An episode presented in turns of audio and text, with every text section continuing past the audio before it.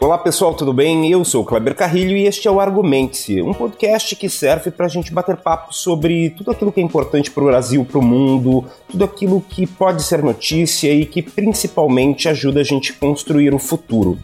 Hoje a nossa conversa é sobre clima, sustentabilidade, crise climática e um bando de outras coisas importantes. E a conversa é com a Flávia Bela Guarda. A Flávia Bela Guarda tem uma série de atividades Algumas eu vou destacar aqui e outras ela pode dizer depois com mais detalhes, mas ela é fundadora da La Clima, uh, do ICL, ela é mestra em desenvolvimento internacional pela Universidade de Birmingham e coordenadora de política e justiça climática na The Climate Reality Project Brasil. E também, para quem não se lembra, a Flávia Bela Guarda é aquela que ficou famosa por estar ao lado do príncipe Charles na última COP.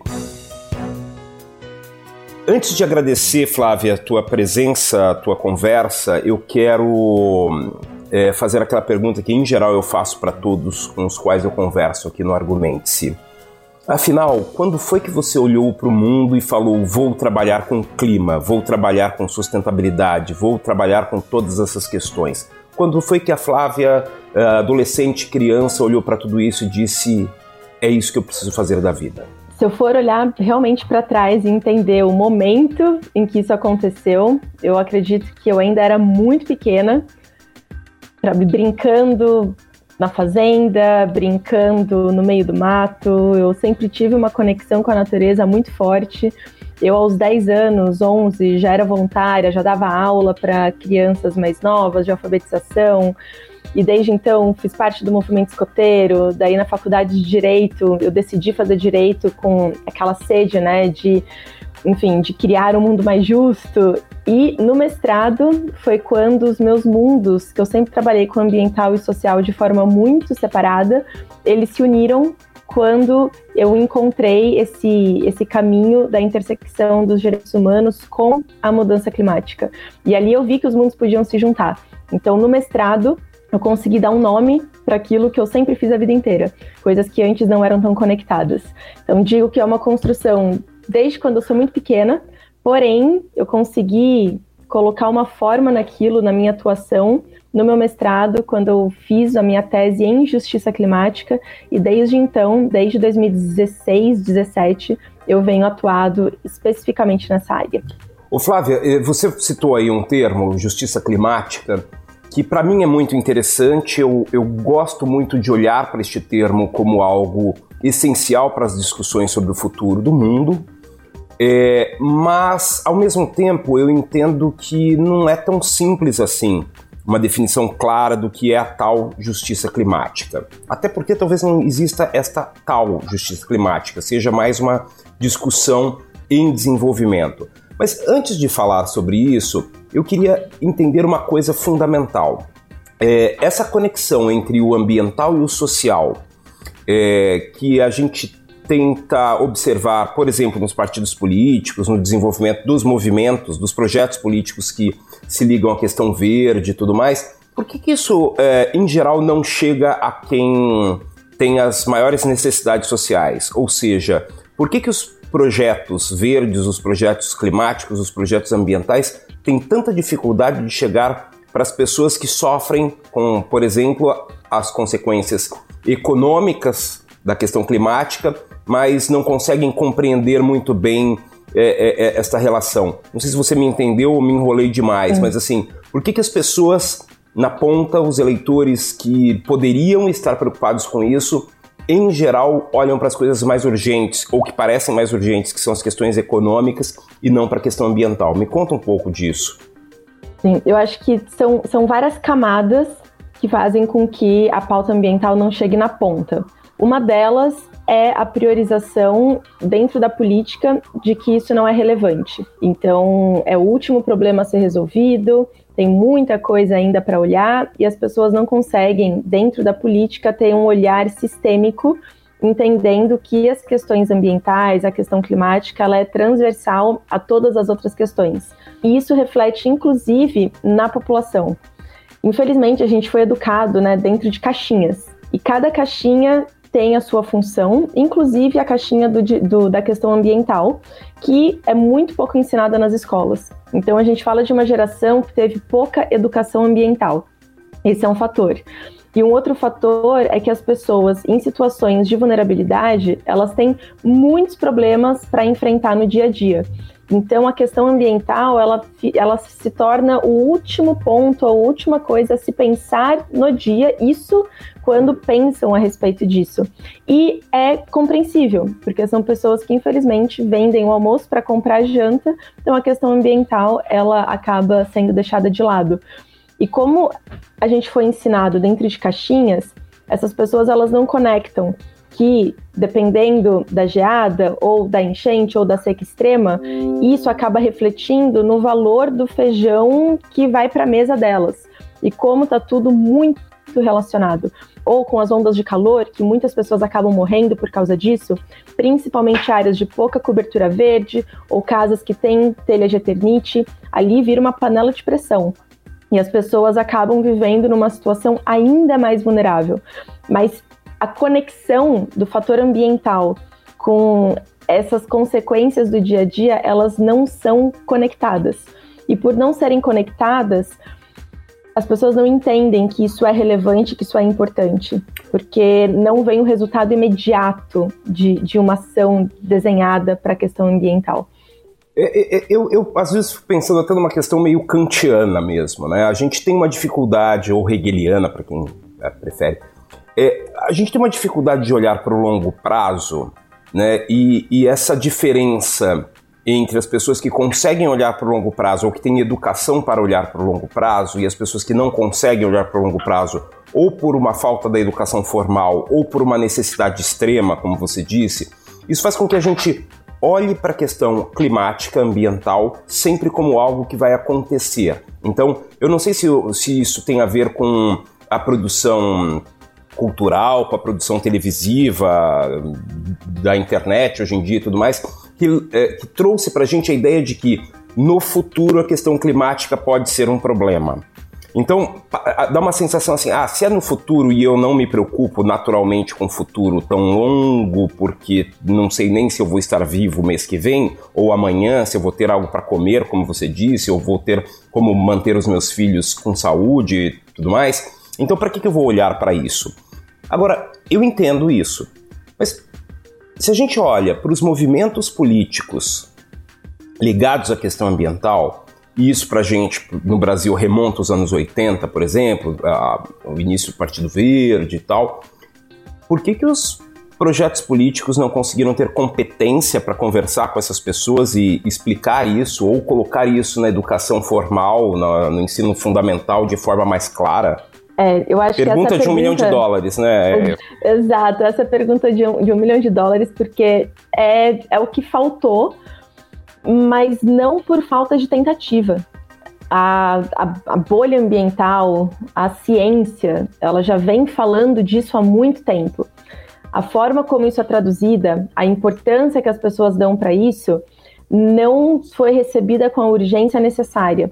E eu acredito que um dos fatores é porque isso não é tangível de uma forma simples de entender no dia, no dia a dia. A Covid ela foi algo tangível. E as pessoas acreditam, entendem, veem o imediatismo daquilo porque está acontecendo. Elas estão vendo num círculo próximo delas que isso acontece. E a política ela teve, obviamente, que ter um, uma reação imediata para resolver a situação, porque estava posto, era concreto. Tinha gente morrendo, né? Exato, tinha gente morrendo, era concreto, então a reação ela existiu. Mas infelizmente uma reação àquilo que já foi avisado há uns anos atrás que teria possibilidade de acontecer. E a crise climática não é diferente. A ciência já vem avisando há muito tempo. Petrópolis, de novo, infelizmente, a gente teve que vivenciar enfim, uma tragédia, mais pessoas morrendo. Infelizmente, não, vai, não foi a primeira e não vai ser a última vez, até que o poder público tenha uma ação concreta em frente à questão climática. Mas ainda assim, eu acho que agora está começando a entrar no discurso político. Mas uma coisa é entrar no discurso político, outra coisa é ter uma ação concreta ao enfrentamento à crise climática. A ciência ela já está posta, a gente tem estudos que os municípios, os estados, eles podem desenvolver para entender a análise de vulnerabilidade da região. Existem ferramentas para, mas ainda assim o, o, o cerne político ele não ele não está incorporando da, da forma que precisa ser incorporada.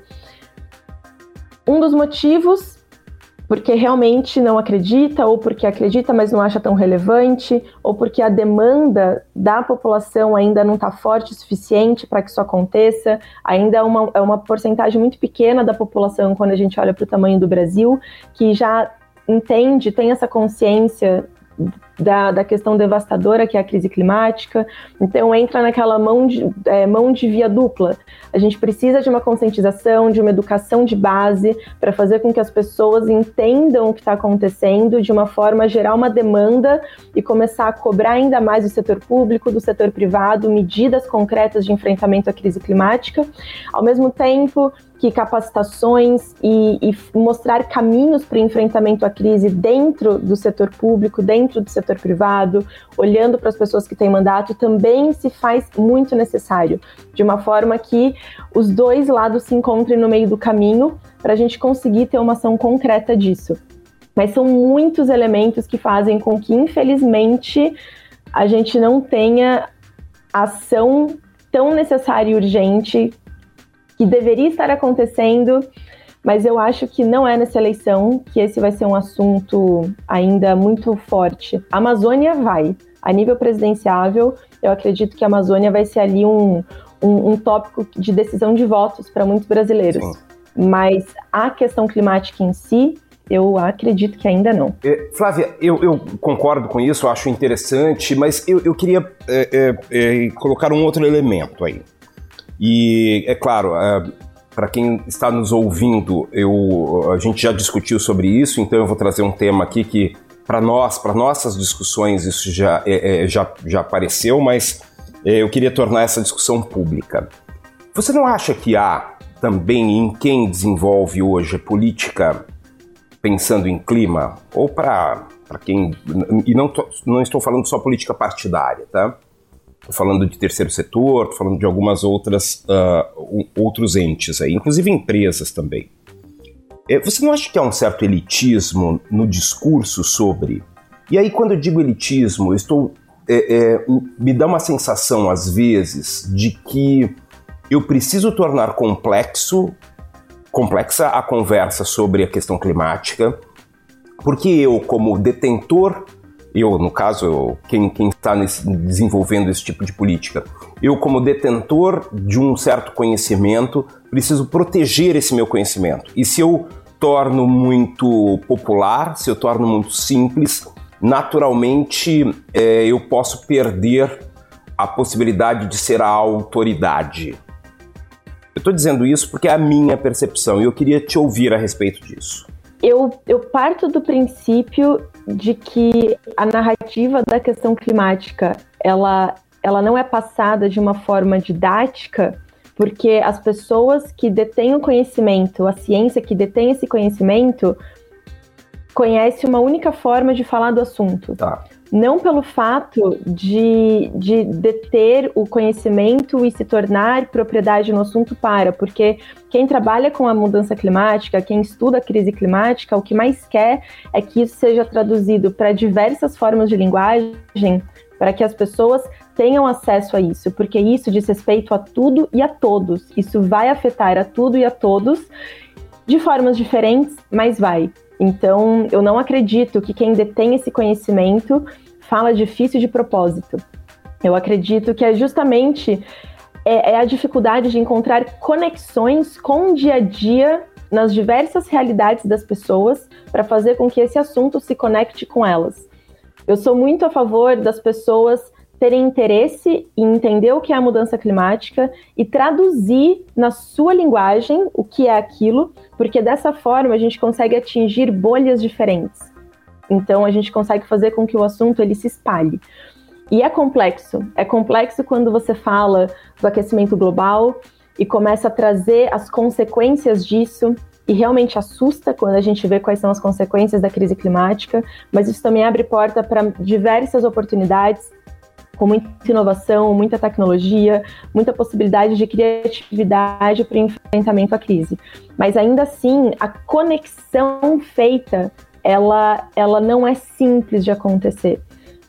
Primeiro, porque as pessoas não acham que falar de meio ambiente é importante. Ainda mais falar de uma crise que é a maior crise da humanidade, mas que as pessoas não conseguem tangenciar. Então, e um outro fator que realmente é verdade, que é elitista. É elitista porque quem tem, quem pensa em mudança climática, quem estuda mudança climática, é porque os sabe, cães. Não, eu, eu adoro quando os cães participam desse podcast. Inclusive, eles não, é, não são ah, editados, então tá. eles não são cortados da edição. Os cães fazem parte. Não. Ah, então tá. De um lado ou de outro, okay, em geral, eles participam. Quase todos os episódios tem um cãozinho. E eu estou falando cão porque eu estou em Portugal e aqui se fala cão, né? É cachorro. Eu não sei por que, que eu estou falando cão, tô, brincadeira. É, os cachorrinhos participam, eles são bem-vindos. Olha, e esse agora. Agora até a minha, é, então. vou participar. Essa é a Tudo minha. Bem. É, então, e um outro fator que também é importante é essa questão do elitismo climático, porque as pessoas que acabam trabalhando com a pauta climática são aquelas que, enfim, tiveram a oportunidade de olhar para um assunto que é muito diferente e que faz e que o, o privilégio de poder se dedicar e estudar para é um privilégio que vem de uma parcela pequena da população. Então acaba sendo elitista por si só. E dessa forma, a conexão com a realidade das tantas realidades que existem no Brasil e no mundo, a conexão ela acaba não sendo feita de um jeito palpável. Ah. Mais um motivo pelo qual o debate da questão climática, enquanto a gente não tiver os mais vulnerabilizados dentro do debate, os mais vulnerabilizados nas tomadas de decisão, a gente vai continuar pensando com a cabeça do passado para resolver uma crise sem precedentes. Na minha opinião, dificilmente a gente vai conseguir resultados diferentes agindo dessa forma. Perfeito. E aí, quando a gente olha para uh, as últimas campanhas eleitorais, uh, é, principalmente quando a gente pensa na, na, nas campanhas presidenciais, elas uh, pouco tocaram no tema. Inclusive, quando a gente olha para 2010 e 2014, em que tinha uma personagem muito ligada à questão ambiental e que é a ex-ministra e senadora Marina Silva, mesmo assim ela foi arrastada para uma discussão, por exemplo, de independência do Banco Central, de é, como algo muito maior do que do que a questão ambiental. Então, é, é, existe algo, e quando a gente compara, por exemplo, com países em que a discussão ambiental está muito presente, inclusive na formação de governos, como com, com os partidos políticos que representam essa discussão, participando desses governos, como Alemanha, França, os países do norte da Europa, é, a gente nota que há um, uma, uma questão muito insistente por esses movimentos, principalmente a partir dos anos 70, final dos 60, início dos 70, em que eles, uh, inclusive, representam em determinados momentos uh, alguns grupos muito radicais, né, e, e, e com, com formas de fazer política muito radicais, coisa que não aconteceu no Brasil. Os verdes no Brasil, e quando eu cito os verdes, estou falando dessa, dessa discussão toda climática, ambiental, sempre foram vistos como muito carinhosos, muito fofinhos, muito é, gente boa no Brasil. Você, você acha que falta talvez uma, uma, algo um pouco mais incisivo, mais assertivo no, no desenvolvimento do discurso sobre é, meio ambiente, clima na, na política brasileira? A política brasileira ela, ela é muito desenvolvimentista. Sim. Então, ela, ela, o, o, foco é o desenvolvimento econômico e, e, de verdade, não tem nada de errado num país olhar para o seu desenvolvimento econômico. Mas hoje em dia é inadmissível você falar de um desenvolvimento econômico, ainda mais de um país como o Brasil, sem trazer a questão climática, sem olhar para um desenvolvimento econômico sustentável, em que respeita os recursos naturais e por aí vai.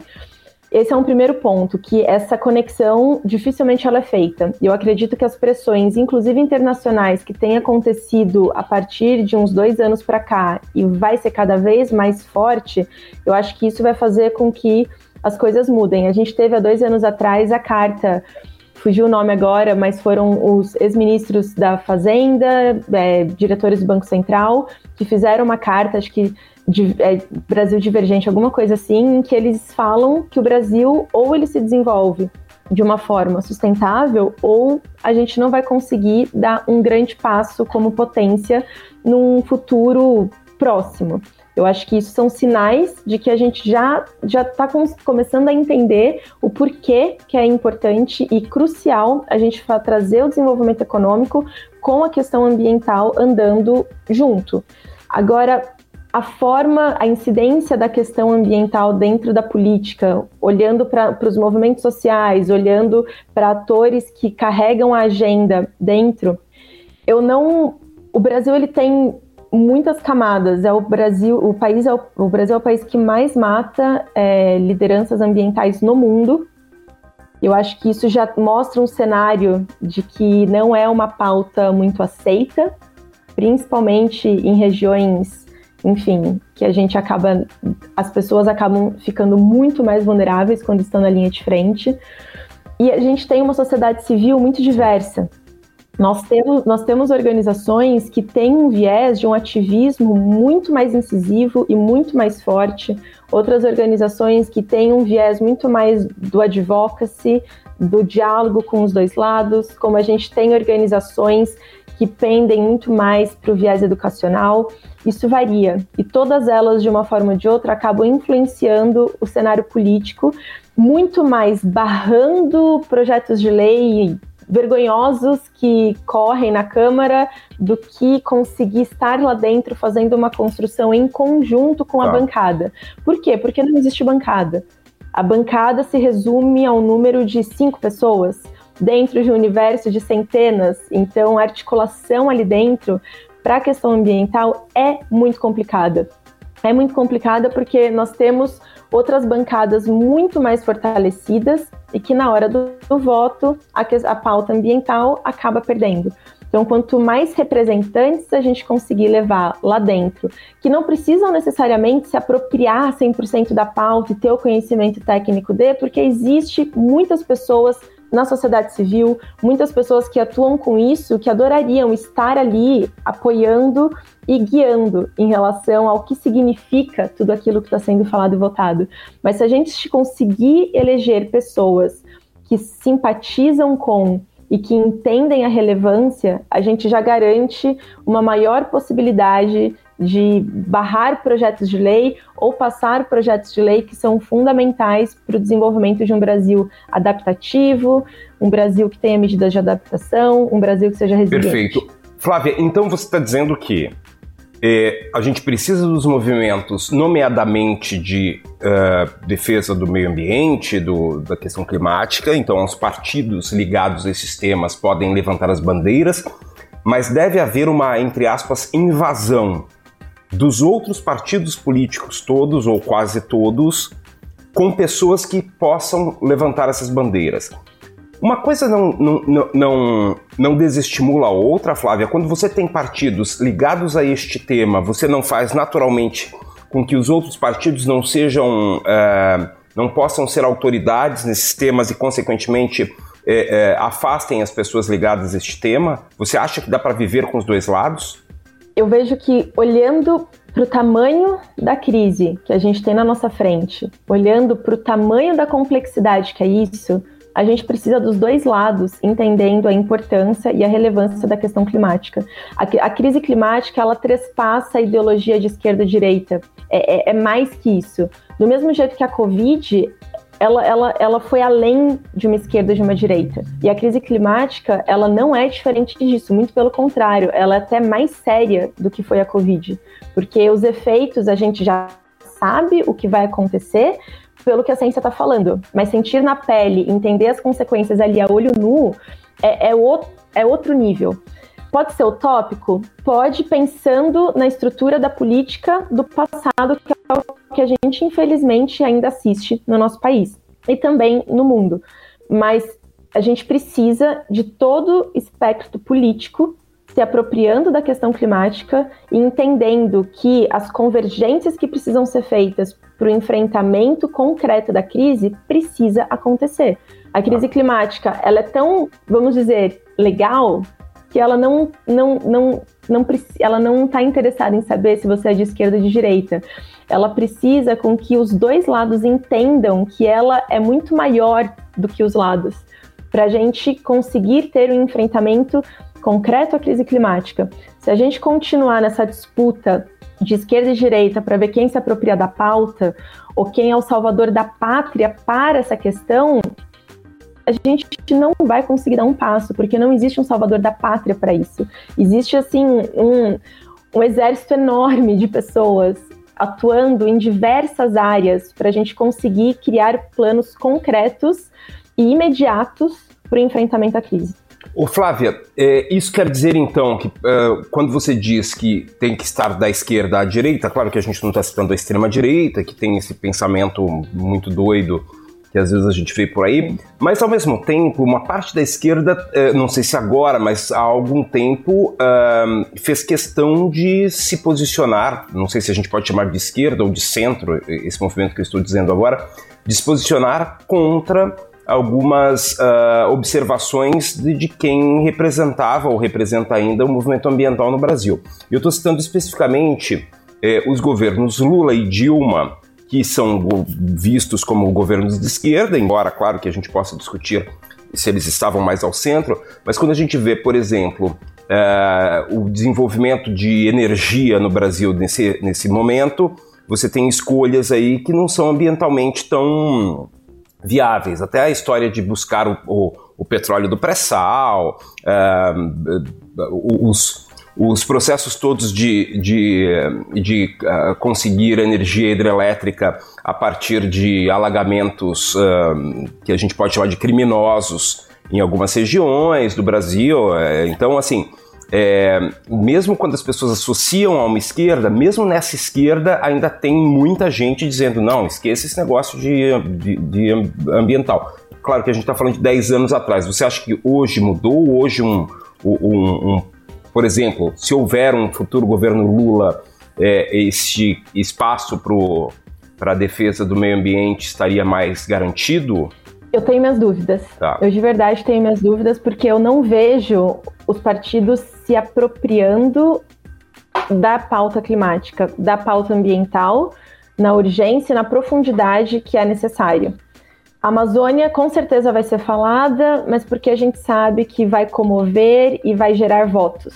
Enquanto a nossa política ela for movida essa comoção para votos, e a gente sabe que é fundamental, porque uma eleição se ganha por votos, então é compreensível a forma como é feita, mas enquanto o, os temas forem usados para comoção nacional para comoção regional, para que as, eh, os votos sejam alcançados para assumir o poder sem a profundidade que a pauta merece, eu não, não me iludo achando que o, o, os, os, novos representantes eles vão, vão olhar de frente para a pauta.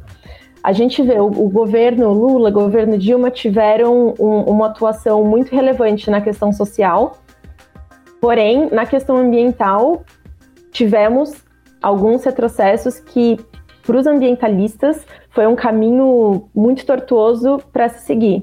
E no governo atual, a gente conseguiu ter a cereja do bolo de mais retrocessos em relação à pauta ambiental. Ou seja, independentemente de quem assumir, a gente precisa de um comprometimento de reativar e reaver muito daquilo que foi destruído da pauta ambiental de anos e anos e anos e anos de construção no Brasil. A gente precisa muito. Por isso que, mais do que a nível presidenciável, a nível da Câmara, a gente precisa tomar muito cuidado em quem a gente vai votar. A gente precisa entender que aquelas pessoas que são as responsáveis por vetar ou não projetos que passam pela casa precisam entender a importância e a relevância da questão ambiental para o Brasil, principalmente para o seu desenvolvimento econômico. Se essa é a linguagem que a gente consegue conectar com as pessoas que estão lá, a gente precisa mostrar isso para eles cada vez mais. E muitas organizações da sociedade civil nesse ano presidencial estão se mobilizando e muito para desenvolver pesquisas, para auxiliar no desenvolvimento de programas de governo, para que os nossos representantes e suas equipes técnicas já comecem a incorporar isso dentro do discurso, dentro do projeto, para que a gente consiga fazer com que a pauta ela tenha a relevância necessária uma vez que essas pessoas assumam a cadeira. A sociedade civil está muito focada esse ano em fazer esse trabalho e todas elas estão se unindo, dando as mãos para a gente conseguir criar um movimento concreto e forte para que essa pauta esteja lá dentro. A gente precisa, não existe a opção de não ter. Se a gente não tiver isso representado de forma concreta, forte e objetiva dentro do nosso governo a partir do ano que vem, já é incalculável muitos dos retrocessos que aconteceram no Brasil. Mas se a partir do próximo governo a gente não conseguir caminhar para frente na pauta, é, é difícil até imaginar o, onde o Brasil vai chegar no não desenvolvimento sustentável, ambiental e climático que tanto precisa. O Brasil tem a possibilidade de ser a maior potência do mundo no enfrentamento à crise climática, no desenvolvimento de medidas para essas questões ambientais, sociais, porque as duas caminham muito juntas, principalmente em países como o nosso com tamanha desigualdade. Mas se a gente assume isso, a gente vira exemplo para o mundo inteiro de como fazer, porque o Brasil tem todas as ferramentas e recursos necessários para isso. Mas infelizmente, isso não é visto de forma sistêmica, isso não é visto de forma integrativa e acaba ficando sempre como o tópico por último da lista de todos os problemas que o Brasil tem. Perfeito. Ô, Flávia, deixa eu te perguntar uma coisa, já que você está, a gente está falando muito de cenário e a gente falou pouco do que você tem feito, né, para encarar essas questões. Você tem um trabalho de educação de jovens, você tem um trabalho de, como advogada, de, de eh, desenvolvimento de interações é, com o poder local também, você já, já desenvolveu isso, e também com os governadores. É, porque é, é eu acredito que isso seja muito interessante também, um, um país é, federativo como o nosso, né, é, além da, da questão federal, da questão nacional, a gente precisa é, também dessa preocupação nos municípios, nos estados. Me conta um pouco sobre essa sua atuação, essas duas ou três frentes ou mais frentes que, em que você atua. Me conta um pouco sobre é, cada uma delas e o que é que tem sido feito em cada uma dessas frentes. Certo. Bom, vou começar em ordem cronológica. Tá. É, em ordem cronológica, a 2018, junto com mais três mulheres maravilhosas, a gente fundou a Youth Climate Leaders, que é essa organização que dá educação climática para jovens e a gente auxilia esses jovens a ingressarem no mercado de trabalho. Então, são jovens iniciando carreira ou transição de carreira, mas que querem trabalhar com a questão ambiental, com a questão climática, e a gente auxilia esses jovens a entrarem nessa rede de network, fazer conexões com potenciais parceiros e possibilidades de trabalho, a gente dá muita mentoria, auxilia no desenvolvimento do currículo e por aí vai. É uma rede que a gente tem muitos jovens já empregados com seus 20, 19, 22 aninhos, iniciando a carreira já com essa mentalidade. Imagina daqui 10, 12 anos, esses jovens assumindo diretorias, assumindo cargos de gerência, como como vai ser a visão deles iniciando a carreira desde o início com, com esse olhar mais sistêmico. Um outro movimento que eu fundei também junto com outra mulher maravilhosa é a La Clima, que é uma rede de juristas para a mudança climática. Temos dois anos de rede e já somos mais de 500 pessoas na rede, de estudantes de direito atuantes na área, seja em escritório, seja, enfim, como juízas e por aí vai. E são pessoas que são técnicos em diversos assuntos do direito, mas que têm a mudança climática como um ponto em comum. Então, a gente tem um espaço de grupos técnicos estudando diversos assuntos. A gente sempre está dando cursos sobre questão climática, tem um site, tem manuais sobre o que é a COP, é, sobre justiça climática, consultas públicas que acontecem no Brasil. A própria Laclima se reúne para fazer um laudo técnico daquela consulta pública e a gente sempre manda, seja para o governo federal, estadual, municipal, auxiliando o nosso país nesse desenvolvimento de baixo carbono. Temos também uma, é, uma incidência muito grande na COP, em diversos painéis, para mostrar essa questão do direito e clima e a relevância dele, tanto para o setor privado quanto para o setor público. Deixa eu te interromper um pouquinho. Vamos falar, é, só, só para explicar para quem é, tá, está ouvindo o termo COP e não conhece, COP é a conferência ah, das boa. partes, né? É, é, bom esse ponto porque a gente fica, né, já habituado com esses termos e acha que todo mundo tem a obrigação de saber, mas realmente a COP, ela é a conferência das partes, é uma reunião que acontece, é um braço da ONU, que é a UNFCCC, o NFCCC, e esse braço da ONU, todo ano, há 26 anos, se reúne com todos os 196 países, onde os chefes de Estado estão presentes, onde tem a sociedade civil, e lá é debatido a agenda climática. Então, acho que acredito que alguns já ouviram falar do Acordo de Paris, que é um dos grandes marcos dessas reuniões da COP, em que todos os países do mundo retificaram esse acordo, falando que sim, a gente precisa caminhar para uma agenda de baixo carbono, uma agenda em que a gente tem pouca emissão de CO2, mas ao mesmo tempo desenvolve o país economicamente de formas mais limpas, mais sustentáveis. Então, é, é onde o, o, norte, a gente tem um termômetro do que está acontecendo no mundo na questão climática, os países têm a possibilidade de mostrar o que estão fazendo, ao mesmo tempo que a gente tem um outro momento de negociação entre países, e isso reflete muito no desenvolvimento de cada país depois que esses acordos são tomados. Então é, é um momento e é uma reunião que tem ganhado cada vez mais relevância ao longo dos anos. Uma reunião, eu digo, né, uma conferência que dura duas semanas, em que muita coisa acontece e a gente sempre na expectativa de conseguir sair com pequenas conquistas ao longo dos anos para o desenvolvimento da pauta. E já que eu perguntei isso, você na última COP, que foi a, a, a de Glasgow, na, na Escócia, é, é, você esteve num, num papel uh, representando, uh, tra trabalhando juntamente com os governadores, foi isso? Isso, isso mesmo. É, antes de entrar nessa questão, inclusive da reunião do príncipe, que você já deu spoiler ah, é verdade, ali no começo, eu vou falar o chapéu que eu estava representando para desempenhar esse trabalho. Além, hoje na Youth Climate Leaders, eu sou board member, na La Clima, auxilio no desenvolvimento e na estruturação, e eu tenho o chapéu como coordenadora de justiça climática do Climate Reality Brasil, que é a organização do Algor, mas que tem brands, né, sedes espalhadas no mundo inteiro, e também gerencio a área de RI do Centro Brasil no Clima. E eu fui com esses dois chapéus também representando é, a conferência. Eu vou interromper de novo você é, Al Gore, ex-vice-presidente dos Estados Unidos, aquele que perdeu aquela eleição confusa né, no, no final do governo Clinton, que deu no, no George Bush e que ganhou depois uh, o Nobel da Paz, o Al Gore. Eu, é, eu, eu acredito, assim... Eu sei que ele ganhou um Oscar, ganhou mas até aí é, o Oscar foi o mais, mais importante Nobel. que o Nobel. Brincadeira. Mas muitos conhecem ele pelo Verdade Inconveniente. Eu acredito que tem no Netflix, inclusive, isso, em 2002, isso. acho, 3, assim, faz, faz um tempo já que ele lançou Verdades Inconvenientes, que foi a, a primeira vez que ele falou para um público, acho que foi a primeira vez que um grande público teve acesso ao que é a questão climática. E a partir dali começou esse movimento de, de falar para mais e mais e mais pessoas. E ele é o rapaz da história, o rapaz, o senhor da história do, da, da grande vergonha do Bolsonaro. Né? É verdade. Mas só que não vem ao caso. As pessoas podem assistir por aí. É, é na conversa sobre o Sirquis. Sim, exato. É, mas vamos lá. É, aqui é piada quase interna, mas para quem acompanha a, a, questão climática, não é interna coisa nenhuma. Todo mundo viu.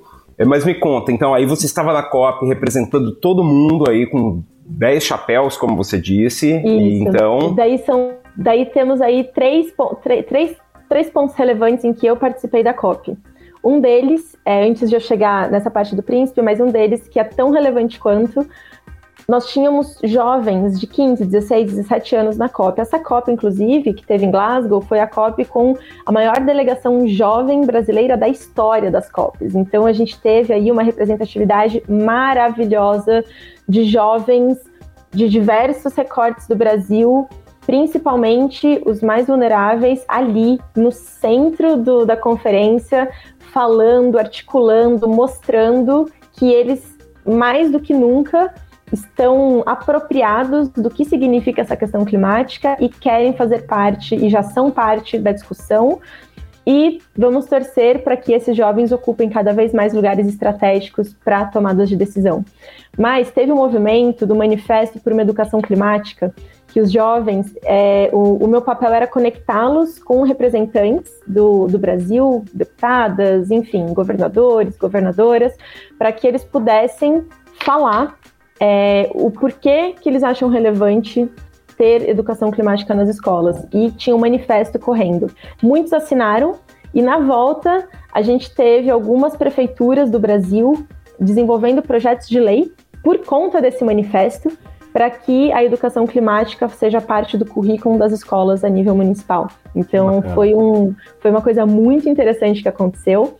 Um outro ponto, um outro projeto que eu levei para a COP é, foi com o chapéu da La Clima, junto com o Climate, mas com a Lana também, que juntos a gente fez essa parceria, que foi a tradução do livro De Justiça Climática da Mary Robinson para o português. E a gente, a Mary Robinson foi a primeira mulher presidente da Irlanda, é o High Commissioner da ONU, alta comissionária da ONU, uma das grandes vozes de direitos humanos e mudança climática hoje no mundo.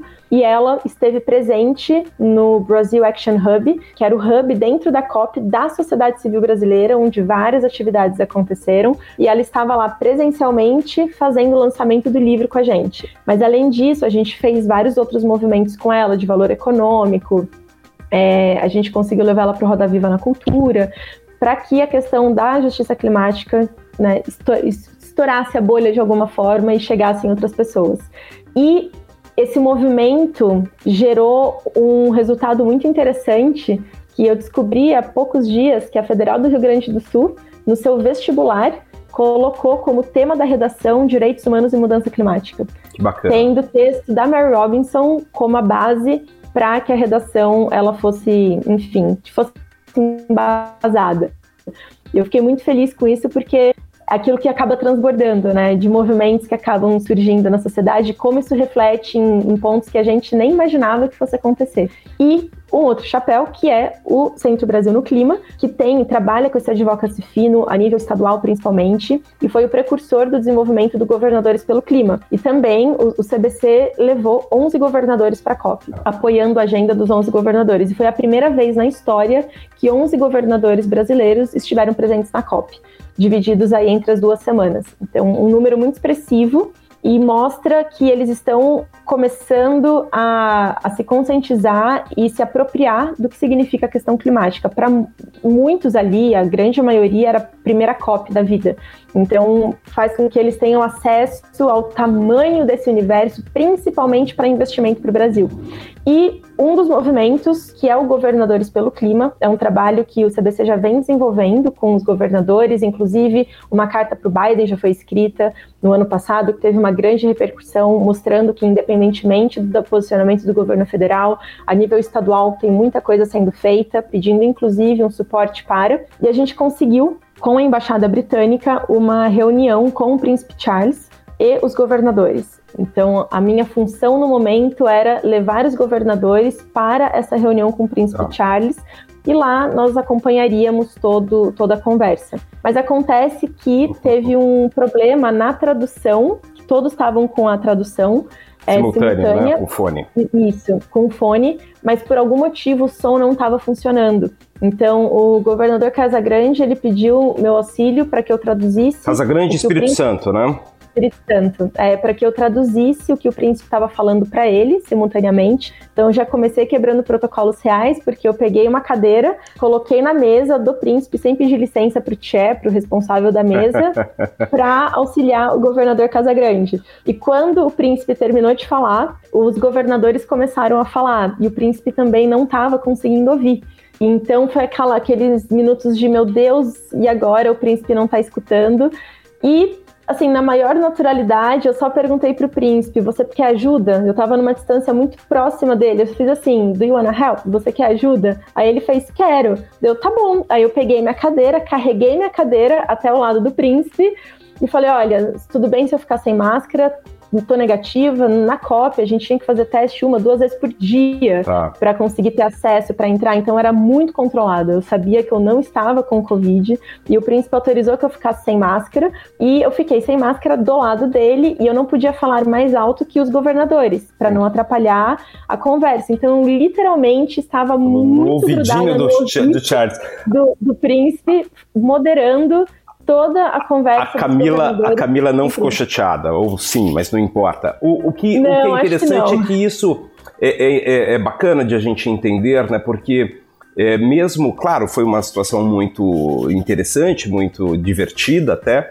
É, e no final das contas, é, a gente olha para a imprensa brasileira e todo o seu papel de, dessa negociação, da participação, da presença, é, às vezes é colocado de lado simplesmente para ser a pessoa que estava ao lado do príncipe, né? Então é, é uma oportunidade, claro, ah, estar ao lado do príncipe e aparecer na imprensa é uma oportunidade para falar do tema, mas em determinados momentos esse, desse mundo de clickbait as pessoas estão mais interessadas na, na, na, fofoca em si, no fato de estar perto, do que exatamente no, no, no, tema. E você acha que o fato de ter aparecido tanto na imprensa, isso fez com que o tema, que é a preocupação com o clima, com o desenvolvimento sustentável, é, estivesse mais à frente das, na, na, nas notícias? Que que você, você acha que este foi um episódio que valorizou o, a discussão? O que, que você pensa?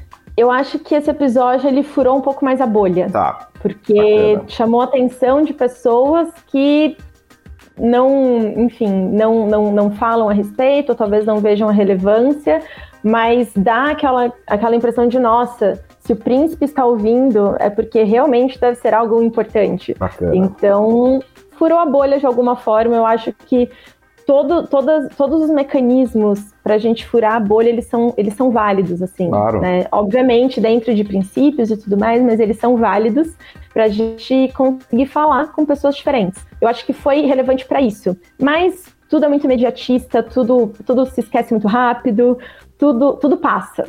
E a gente precisa de muitos, muitos momentos para fazer com que essa, esse tema, essa temática, ela, ela se mantenha no, no, nível que ela precisa se manter e na profundidade que ela precisa se manter. Não é porque aconteceu uma vez. E é interessante esse ponto de tudo acaba se tudo as pessoas acabam ou não conhecendo ou não levando em consideração a jornada de pessoas quando esses 10, 15 minutos de fama acontecem. E é uma coisa que eu acho que é um movimento que a gente está vendo agora muito, talvez por conta das redes, né? Quantas pessoas têm um currículo, um know-how maravilhoso, mas por não serem presentes nas redes sociais, não tem crédito pra, por isso. A gente tem que saber usar isso para o nosso bem, mas mais do que para o bem pessoal, para o bem da pauta. Perfeito. Então, que, que seja usado para que temas importantíssimos sejam passados adiante. Mas eu tenho que falar que eu tive, assim, fiquei muito honrada com a, a, reportagem da Exame, que foi pelo Rodrigo Caetano e pela Marina Felipe, que fizeram uma reportagem muito legal desse momento da COP, porque um dia anterior eu estava dividindo palco com a Robinson e a ministra do Meio Ambiente de Malawi. Eles fizeram a reportagem com as duas, depois fizeram a reportagem comigo,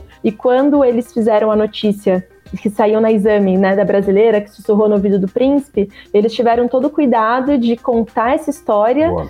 falar que, mas ela não está ali por acaso, e contar um pouco da minha, da minha trajetória profissional, e ainda colocaram a minha reportagem sobre justiça climática dentro de um único artigo. Então foi basicamente um artigo falando quem é, o que aconteceu, quem é a Flávia e o que ela trabalha. E, e isso é muito raro de acontecer. Então é. eu fiquei eu fiquei muito emocionada com, com esse cuidado que eles tiveram na hora de passar essa mensagem do, da brasileira que sussurrou no ouvido do príncipe. Bacana.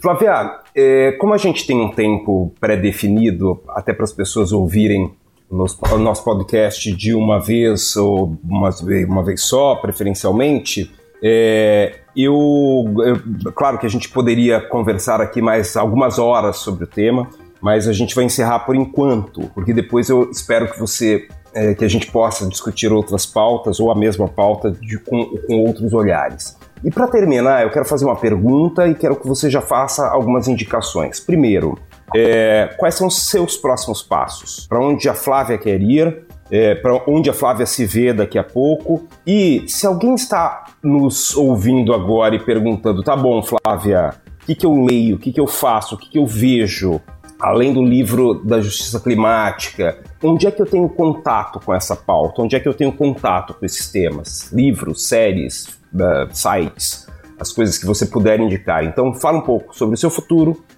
e sobre o que você indica para as pessoas uh, se apropriarem um pouco da pauta. Bom, eu estou no momento de, de decisões estratégicas para o ano, em relação ao, ao, principalmente em relação ao desenvolvimento da pauta climática, que é o meu core de atuação, o meu centro né, de atuação.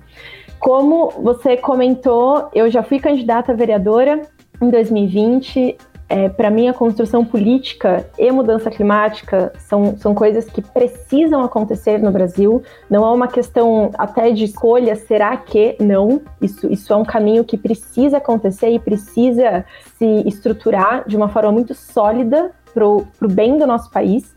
Então, eu me vejo esse ano e nos próximos anos muito dentro desse cerne político do Brasil, ainda refletindo sobre ser candidata esse ano, se não esse ano, num próximo, mas independentemente disso, sendo parte dessa construção política. Então, é onde eu me vejo articulando e trabalhando esse ano e nos anos a seguir, tá. com a questão climática e como a gente consegue aterrizar isso no local, como a gente consegue criar espaços para que as pessoas em, em situações muito mais vulneráveis tenham acesso a, a, a, discussão, tenham acesso às tomadas de decisão, para que a gente consiga ir desenvolvendo um país muito mais justo, mais igualitário, sustentável, adaptativo, resiliente e por aí vai. A questão climática, acho que hoje em dia, se você vai no Google para mudança climática, né, vem, vem uma, uma enxurrada de coisa. Mas para aqueles que querem começar, eu indico o próprio Climate Reality, tem as jornadas pelo clima, que são é gratuito e você Me se inscreve e tem é, climaterealitybrasil.org. Mas se você põe Climate Reality Brasil no Google, assim ele já aparece, em que você tem a possibilidade de participar das jornadas pelo clima, que de forma zero reais o custo você consegue entender um pouco mais o que significa. Se você está pensando numa capacitação, olhando para o mercado de trabalho, a própria Youth Climate Leaders tem cursos, é, dois cursos no ano aqui no Brasil, que auxilia o, o jovem nessa a, a trazer muito mais de forma muito mais estruturada o que é a questão climática e o mercado de trabalho. O próprio site da Laclima, laclima.org, tem diversos guias e manuais ali. Se você quer entender sobre a COP, se você quer entender a relação do direito e clima, mas principalmente clima e o seu dia a dia, eu super recomendo entrar no site da Clima, que são materiais assim extremamente com pessoas extremamente gabaritadas para e que a linguagem é um pouco mais palatável. E o próprio Instagram da La Clima eu recomendo seguir, porque tem várias pílulas de conhecimento lá, falando da questão climática em diversos temas, de uma forma muito divertida, inclusive, para aprender. Então, eu super recomendo. É, além disso, o livro, o próprio livro de Justiça Climática, que a gente traduziu para o português da Mary Robinson, é um, um lugar muito interessante para beber da fonte. Além disso, eu acho que dentro do Netflix tem o Verdade Inconveniente do Al Gore, que vale a pena, é antigo, porém atual. Recentemente, a sátira né, do filme Não Olhe para Cima, eu acho que para aqueles que acham que enfim, acho que aquele filme ilustra muito bem como que a pauta climática ela não é levada a sério e, e, a, e a, os efeitos disso. Acho que para só colocar uma pulguinha atrás da orelha e discutir a respeito, vale. Tem o Kissing the Ground, que, se não me engano, documentário que a Gisele Bündchen faz parte, que também é muito interessante, que você consegue ver tudo de forma muito mais sistêmica, o, o como que uma coisa está ligada à outra, linkando a questão climática, principalmente com alimentos, que tem tudo a ver. É, e se você quer seguir notícias diárias, assim, do que acontece no mundo do clima, super recomendo você entrar no Clima Info Clima e Info. registrar. Tá. Isso, porque o Clima Info, diariamente, ele manda um compilado de notícias do Brasil e do mundo dentro da pauta. Então, é uma forma de, se, de você se manter atualizada. E, uma, e outras duas plataformas que eu gosto muito, para quem já quer entender um pouco mais sobre emissões, em que lugares o país polui mais ou menos, quais são os tipos de poluição do Brasil, é, é agronegócio, é pecuária, é, é indústria, indústria, é transporte, enfim, né? Existem vários tipos de poluições e você na plataforma segue SEEG é uma plataforma ouso dizer assim uma das melhores do mundo quando você olha para o cenário de emissões de uma região, no caso do Brasil, é, sociedade civil, pelo Observatório do Clima, inclusive, junto com outras organizações, fazem um trabalho excepcional, são pessoas excepcionais, cientistas que atuam muito nessa área, que você consegue ver recortes muito específicos do Brasil em relação às emissões e, e o comportamento disso.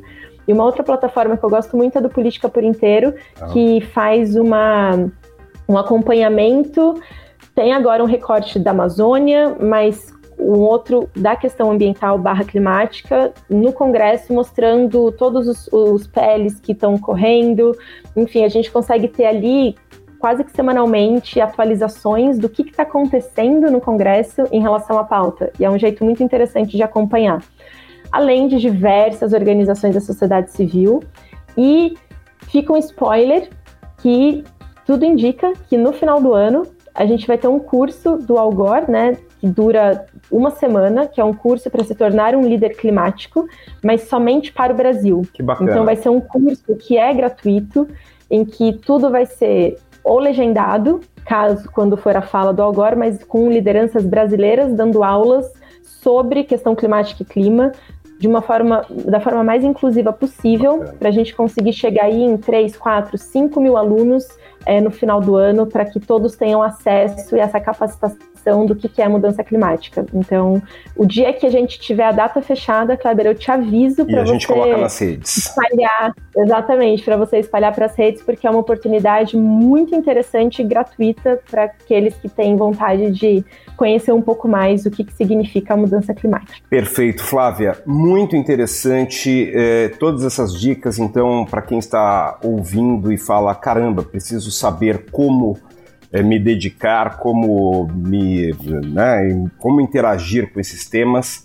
Estão aí todas essas dicas. Flávia, muito obrigado, muito obrigado pela conversa. Acho que a gente vai ter outras oportunidades para conversar, porque tem muita coisa que ficou ainda. A gente, né, até o próprio conceito de justiça climática, que era algo que a gente queria conversar, acabou não conseguindo é, é, a gente acabou não conseguindo se, apro é, se aprofundar tanto, mas é, eu acredito que este seja um tema é, tão importante, tão caro, tão essencial para, o futuro do, do, Brasil e do mundo, que é, eu peço para as pessoas, acho que você concorda comigo, que a gente leve em consideração na hora de votar em outubro, tanto nos projetos nacionais para a presidência da República, quanto para deputado, quanto para senador, a gente coloque é, a, a, nossa escolha é, principalmente em pessoas que discutam a questão climática. Não precisa ser de um partido ou de outro, mas que discutam, que coloquem entre as suas preocupações a questão climática. Muito obrigado, Flávia. Eu que agradeço, Flávia. Obrigada pelo convite, pelo espaço. Espero que os ouvintes gostem e queiram aprender cada vez mais sobre mudança climática. Então, pessoal, essa foi a nossa conversa com a Flávia Bela Guarda. O podcast Argumente-se só existe porque tem gente boa trabalhando. O Juninho Souza faz a edição e a mixagem e o João Paulo Francisco faz os vídeos promocionais e também a direção de arte. A Cintia Cruz me ajuda na produção e, claro, você é fundamental para que ele fique melhor a cada dia. Então mande pra gente, arroba Kleber Carrilho, Kleber com K, Carrilho com C, tanto no Twitter quanto no Instagram, os comentários, as dúvidas, aquilo que você acha que pode melhorar no nosso podcast. Espero que você tenha gostado deste episódio e até a próxima.